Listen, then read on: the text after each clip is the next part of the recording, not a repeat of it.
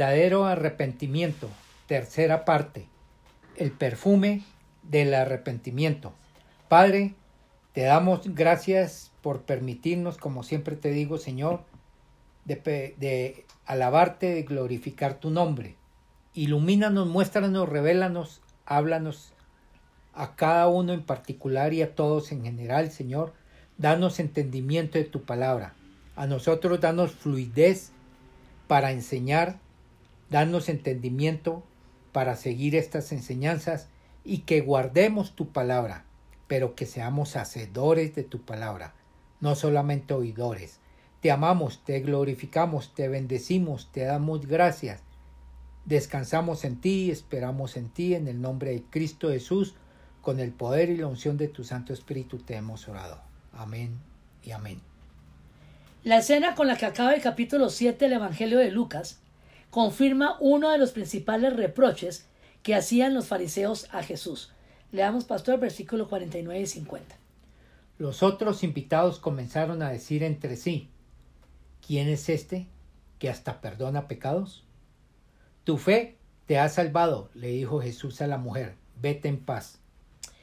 En, en esta narración, leamos versículos 36-39 uno de los fariseos invitó a Jesús a comer, así que fue a la casa del fariseo y se sentó a la mesa. Ahora bien, vivía en aquel pueblo una mujer que tenía fama de pecadora.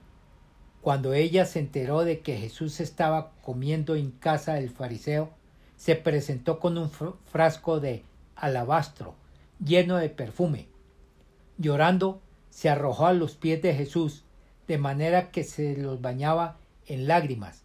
Luego se los secó con los cabellos, también se los besaba y se los ungía con el perfume. Al ver esto el fariseo que lo había invitado dijo para sí, si este hombre fuera profeta, sabría quién es el que lo está tocando y qué clase de mujer es una pecadora. Se muestra al maestro como un verdadero amigo de pecadores, como un rabí capaz de defender a la mujer de dudosa reputación que llora arrepentida frente al altivo judío religioso. De igual forma, se tipifica la actitud de sospecha y escepticismo que siempre tuvieron los fariseos e intérpretes de la ley hacia el carpintero de Galilea. El Señor es invitado a comer por un fariseo llamado Simón. Durante la comida, una misteriosa mujer a quien se califica de pecadora, llega inesperadamente a la casa y rompe un frasco de alabastro lleno de perfume sobre los pies de Jesús y con sus lágrimas los moja involuntariamente para intentar secarlos después con sus cabellos. Tan extraña situación despierta los malos pensamientos y los recelos del anfitrión sobre la identidad de su invitado. Jesús, consciente de lo que está pasando en la mente de los asistentes, aprovecha para explicarle la parábola de los dos deudores. Leámosle en el mismo eh, Evangelio de Lucas, capítulo 7, del 40 al 43, pastor. Entonces Jesús le dijo a manera de respuesta, Simón, tengo algo que decirte. Dime, maestro, respondió. Dos hombres le debían dinero a cierto prestamista. Uno le debía 500 monedas de plata y el otro 50. Como no tenía con qué pagarle, les perdonó la deuda a los dos. Ahora bien, ¿cuál de los dos lo amará más? Supongo que aquel a quien más le perdonó, contestó Simón. Has juzgado bien, le dijo Jesús. Por medio de esta breve ilustración, se justifica la actitud de la mujer, mientras se condena públicamente la del propio Simón. La primera duda que nos aparece como lectores de este pasaje bíblico es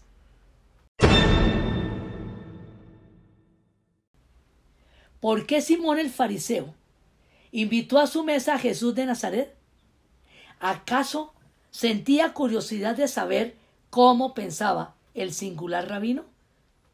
¿Desearía discutir con él sobre algún controvertido punto de los textos sagrados o simplemente pretendía ser hospitalario con un maestro itinerante que no tenía dónde reclinar la cabeza. La Biblia no especifica el motivo de la invitación. Sin embargo, algunos autores se refieren a la costumbre que tenían los hebreos de invitar a una comida de sábado a maestros transeúntes que habían predicado ese mismo día en la sinagoga. Algo parecido a lo que se hace hoy en día en nuestras congregaciones. De esto se deduce que probablemente Jesús le había hablado poco antes. Es posible incluso que sus palabras impresionaran tanto a todos que motivara la invitación de Simón y la conversión de la pecadora que lo había seguido para expresarle su alegría interior. Evidentemente, de todo esto no podemos estar seguros, pero lo que sí parece probable es que el fariseo veía a Jesús como a un profeta, como a uno de los maestros venerables del mundo judío. Por lo que no había, pero lo que no había previsto Simón, lo que no se hubiera podido llegar a imaginar, es la escena que iba a provocar en su propia casa y en presencia de tan respetable invitado aquella mujer pecadora. Otra duda para nuestra mentalidad occidental es cómo pudo entrar dicha mujer en la casa del religioso judío. La respuesta es sencilla. La puerta de la casa de los hogares hebreos solo se cerraba en la noche. Durante el día estaban siempre abiertas. El evangelista Lucas da únicamente dos datos acerca de esta mujer. Dice que era una pecadora en la ciudad y que nadie la esperaba. Se ha discutido mucho acerca de la identidad moral de la mujer y generalmente se ha supuesto que se debía ganar la vida ejerciendo la prostitución, ya que al parecer tenía una buena posición económica. El hecho de disponer de un frasco de alabastro con perfume costoso así parece sugerirlo. Sin embargo, no podemos estar completamente seguros acerca de esta conclusión, puesto que el judaísmo consideraba pecadoras también a las esposas de los hombres que ejercían una profesión deshonrosa como podía ser la de los publicanos. Cabe también la posibilidad que se tratara de una mujer con algún defecto físico que le impide cumplir con las meticulosas reglamentaciones del código de pureza. ¿Qué sentido tiene el acto de ungir los pies de Jesús por parte de la mujer? El pueblo de Israel estaba acostumbrado a ver que se ungían de forma ritual los pies de los reyes, de los profetas, de los sacerdotes y de los invitados que se recibían en las casas. También, en el ambiente familiar, la acción de lavar los pies era como un trato especial que le hacía la esposa hacia el marido o de las hijas hacia el papá. Pero este ritual, fuera del ambiente íntimo de la familia, podía representar un acto de inmoralidad que escandalizara a los asistentes. El texto bíblico no explica por qué lloraba aquella mujer, pero es fácil identificar la causa con el arrepentimiento de sus pecados. Podrían ser lágrimas de alegría por haber experimentado la conversión personal y ser consciente de que Dios la había perdonado. Su emoción fue tan grande que le dio el valor para asistir a un banquete privado reservado exclusivamente a los hombres, romper un frasco de alabastro con perfume costoso y ungir los pies del maestro y además besarlos delante de todos.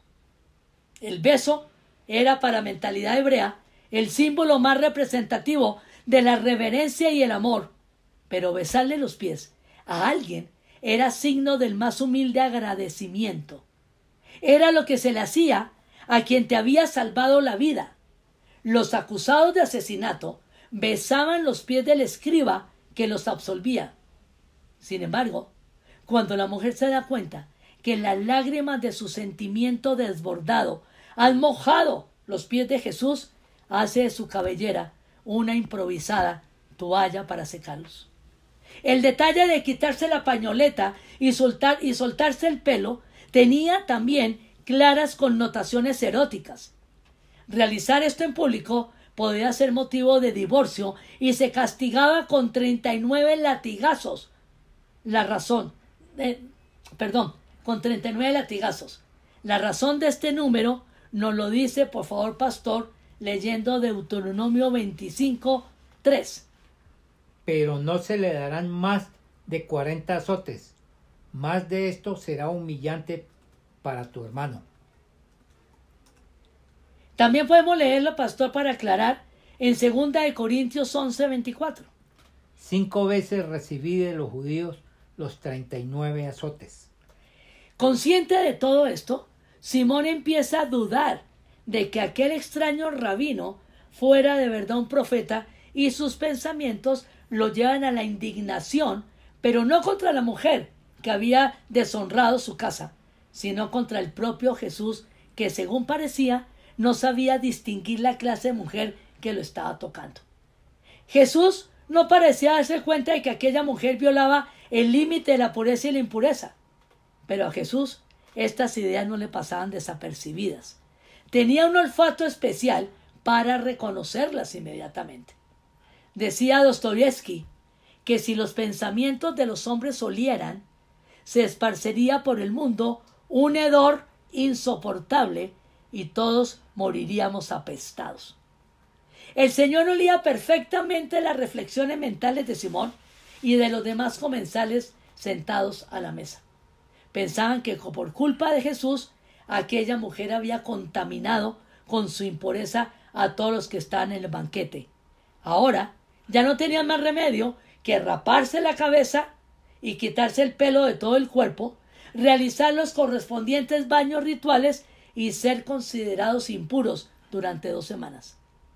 Dudaban que Jesús fuera un verdadero profeta. Debería haber protegido la pureza de los varones fariseos justos allí presentes mediante la prohibición inmediata de la acción realizada por la mujer.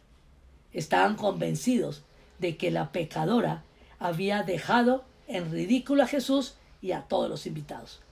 Los ojos de Simón y de los demás comensales eran como espinas que se clavaban en Jesús exigiendo una explicación.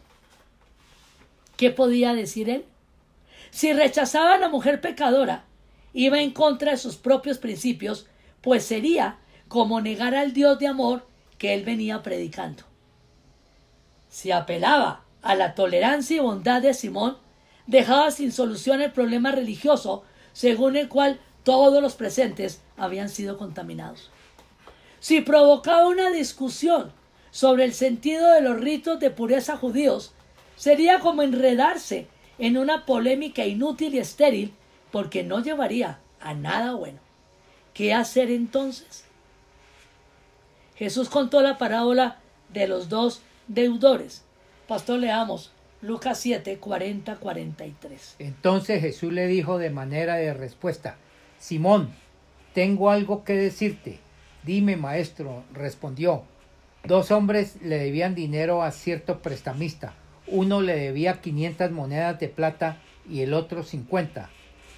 Como no tenía con qué pagarle, les perdonó la deuda a los dos. Ahora bien, ¿cuál de los dos lo amará más? Supongo que aquel a quien más le perdonó, contestó Simón. Has juzgado bien, le dijo Jesús. Es una breve narración que aparentemente no tenía nada que ver con la situación que allí se había presentado. ¿Y qué pasó? Pues que Simón y todos los oyentes le siguieron el juego. El argumento de la parábola fue muy bien elegido, ya que a casi todos los judíos, y en especial a los fariseos, les repugnaba de manera especial las deudas económicas y les impresionaba mucho que alguien fuera capaz de perdonarla a causa de la insolvencia de los deudores. ¿Cómo es posible perdonar una deuda de 500 monedas de plata? Era el sueldo de un obrero correspondiente a 15 meses de trabajo. Es mucho dinero para perdonarlo. De esta manera, el Señor Jesús abrió un canal de comunicación amplio y seguro, donde las opiniones eran recibidas y no habría peligro de la ruptura del diálogo en el que Simón y sus amigos podían estar de acuerdo con él. Este es el propósito de muchas de las parábolas de Jesús y es establecer un diálogo que corre el peligro de romperse definitivamente. El asunto en que al principio todos estaban de acuerdo era que entendieran, o al menos se dieran cuenta, que es mayor el amor y el agradecimiento en la persona que más se le ha perdonado. Era más lógico, era más lógico creer que el deudor más agradecido sería aquel a quien se le había perdonado una cantidad mayor. Hasta aquí llega el mensaje de la narración imaginaria y Jesús pasa de inmediato al terreno de la realidad. Leamos, pastor, Lucas 7, pero ahora versículo 44 al 46. Luego se volvió hacia la mujer y le dijo a Simón, ¿ves a esta mujer?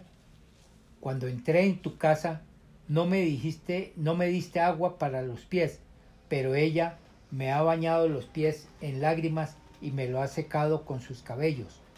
Tú no me besaste, pero ella, desde que entré, no ha dejado de besarme los pies.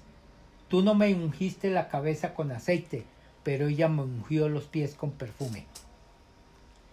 Jesús le muestra a Simón la mujer, que todavía sollozaba sus pies, y le dice las principales diferencias que los ambos. Es como Jesús le dijera, tú has actuado hipócritamente y poco amable. Me has invitado a un banquete formal y con protocolo, olvidándote intencionalmente de las más elementales normas de cortesía.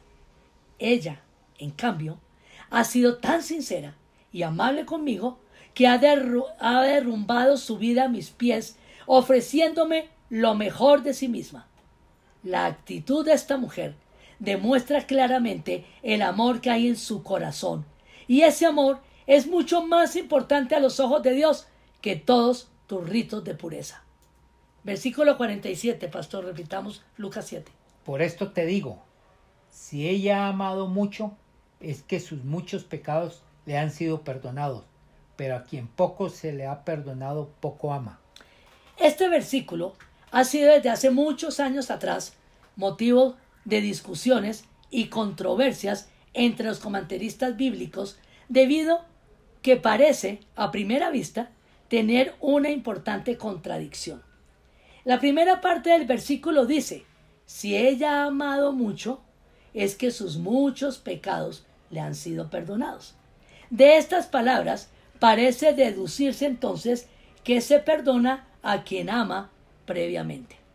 Sin embargo, la segunda parte del versículo dice, pero a quien poco se le perdona, poco ama.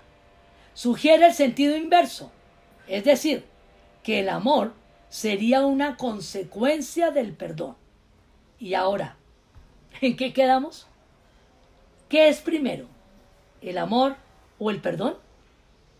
La exégesis católica es partidaria de la primera parte del texto y afirma que es el amor del ser humano el que lleva al perdón divino.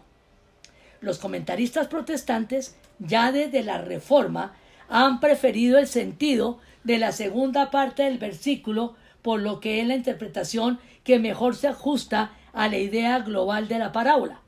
En esta vemos que es el acreedor el primero que toma la iniciativa y perdona a los dos deudores.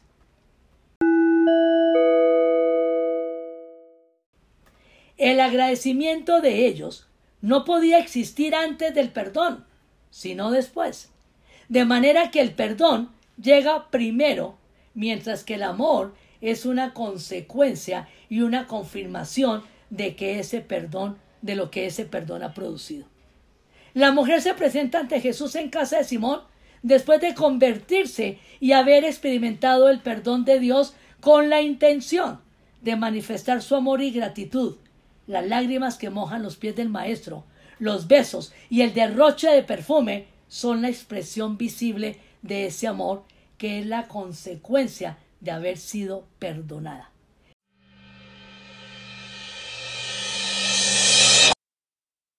Es su fe lo que la ha llevado a gozar de la salvación. Por medio de esta parábola, Jesús le ofrece a Simón la posibilidad de que reconsidere el comportamiento de la mujer. Le sugiere que la vea no, no como quien ha transgredido el código de pureza, sino como quien acaba de dar testimonio público de su fe y ha recibido el perdón. Jesús pretende que su anfitrión se dé cuenta no ya de lo que lo separa de la pecadora, sino de aquello que lo une a ella. Y eso que los vincula a ambos lo que los dos tienen en común es precisamente que son deudores perdonados.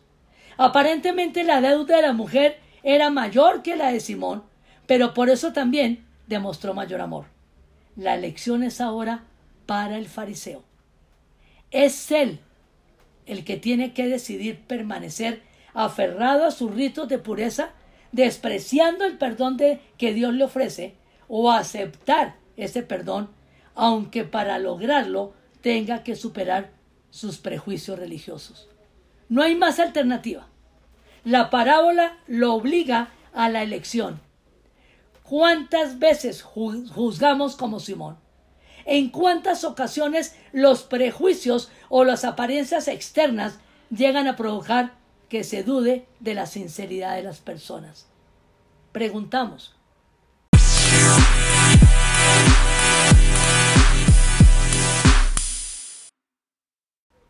¿Por qué el ser humano es tan dado a cumplir el refrán piensa mal y acertarás? ¿Acertarás? ¿Por qué se exige tanto a los demás y tampoco a uno mismo? Con frecuencia se pierde de vista la enseñanza de esta historia. Hay personas que se pierden la alegría y la participación del banquete cristiano porque viven pendientes de la actitud de los demás. Se convierten en inquisidores de los que no actúan o piensan como ellos. Y esto repercute negativamente sobre sus propias vidas, llevándolos muchas veces a la frustración, la envidia y al rencor. Al Señor Jesús, que tiene un olfato muy fino, estas personas le huelen mal. No producen un olor grato, sino una pestilencia insoportable. El perfume que salía de esos pedazos rotos del frasco de alabastro era la, era la fragancia de la sinceridad, del arrepentimiento, del amor generado por el perdón. Y esto fue lo que le agradó a Jesucristo. Pero el hedor del orgullo, de la hipocresía y de la apariencia y del poco amor que salía de ese fariseo arrogante, le produjo y le sigue produciendo una repugnancia fatal. El Dios de la Biblia es un Dios de amor y perdón que sigue hoy igual, invitando a su creación a vivir en la sinceridad y el arrepentimiento verdadero. Cada personaje de la parábola puede relacionarse directamente con las personas que se encontraban en la casa de Simón. El hombre que solo debía cincuenta monedas de plata y que representaba al propio anfitrión es el prototipo de aquellos que alegres dan por resultado su situación espiritual. Son los que se consideran ya salvos, en orden y desprecian a todos los que han sido redimidos de una situación más grave, aún en situaciones más trágicas, son los que se dan cuenta de que a ellos se les ha perdonado también muchos pecados. El que adeudaba las quinientas monedas de plata es imagen de la mujer pecadora y de todos los que sabemos reconocer que tenemos muchos motivos por los que estamos agradecidos al Señor. Somos los creyentes arrepentidos que respondemos generosamente al amor de Jesús. Y finalmente, de igual manera que el acreedor davidoso, Dios perdona a las dos clases de deudores. Su inmenso amor es capaz de absolver cualquier clase de pecado humano y permite hacer borrón y cuenta nueva. A.W. Tozer dice, abro comillas, es imposible que alguien se arrepienta de verdad sin tener una profunda decepción consigo mismo. Cierro comillas. Cerramos la enseñanza de hoy con las palabras de Charles Spurgeon. Para rumiar. Abro comillas. Si un hombre no vive de manera diferente a la que tenía antes, tanto en casa como afuera, necesita arrepentirse de su arrepentimiento. Y su conversión es una ficción. No solo la acción y el lenguaje, sino el espíritu y el temperamento deben cambiar. Cierro comillas. Arrepentimiento es dejar el mal que antes amábamos, amar el bien que antes odiamos y demostrar que nuestro dolor sincero por medio y demostrar nuestro dolor sincero por medio de no volverlo a hacer. No es suficiente solamente con creer en Dios, sino hay que recibirlo en nuestro corazón, como nos lo dice Juan 1.12. Mas a cuantos lo recibieron, a los que creen en su nombre, les dio el derecho de ser hijos de Dios. Si has recibido a Cristo en tu corazón, eres un hijo de Dios. Si no lo has recibido, te invito a que hagas esta oración de todo corazón, diciéndolo con la boca y creyéndolo en tu corazón, y así nos da el derecho de ser hijos de Dios. Repite conmigo, Señor Jesucristo, gracias porque ahora entiendo que me amas y te necesito. Gracias porque moriste en la cruz por mis pecados. Te abro la puerta de mi corazón y te recibo como mi Señor y Salvador. Te cedo el trono de mi vida. Hazme la persona que tú quieres que yo sea. Gracias por darme vida eterna. Amén y amén.